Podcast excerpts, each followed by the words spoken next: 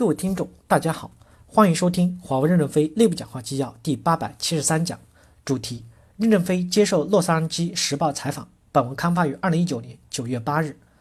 据洛杉矶时报报道，九月八日，在洛杉矶时报的采访视频中，任正非谈到他在华为所拥有的一票否决权。他表示，这个权利可以被继任者继承，但他的家人不会享受这个权利。一票否决权由公司的七人小组共同享有。他的家人可能无法进入这个小组。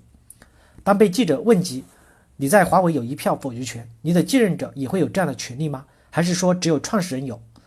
任正非表示，我们最初的想法是到了一定的阶段之后就取消这个一票否决权，但是考虑到英国脱欧带来的影响，我们不能让华为成为百分之百的民主的公司。公司决定保留一票否决权，这个决定写入了我们的管理条例中，这个权利可以被继承，但我的家人不会享受这个权利。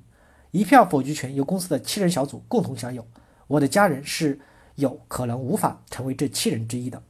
在今年五月，任正非在接受中国媒体采访时，有记者问过类似的一个问题：你从来没有用过一票否决权，有没有在某个时刻其实很想用它，或者未来有什么情况可以用一票否决权？任正非回答说：本来我的否决权到二零一八年就终止了，让新领导人完成过渡就结束了，我不再行使否决权。但是到了二零一八年，发现英国公爵脱欧，一投票就脱了，这么简单。因为公司整个治理层是通过持股员工民主选主一层层选上来的，我们也害怕员工将来草率的投票形成公司的命运大波折，就保留了我的否决权。而且这个否决权将来可以被继承，不是由我的亲属继承，而将来从公司最高层中选出七个精英集体继承。这是他们已处在离职的状态了，半退休的状态会比较的公平。他们有任期制，可能有些人任四年，有的人任八年，有一个迭代的任期。他们集体继承对我，我对重大事项的决策权。这些人都是从董事会、监事会退出的最高领导层，作为大股东代表行使否决权，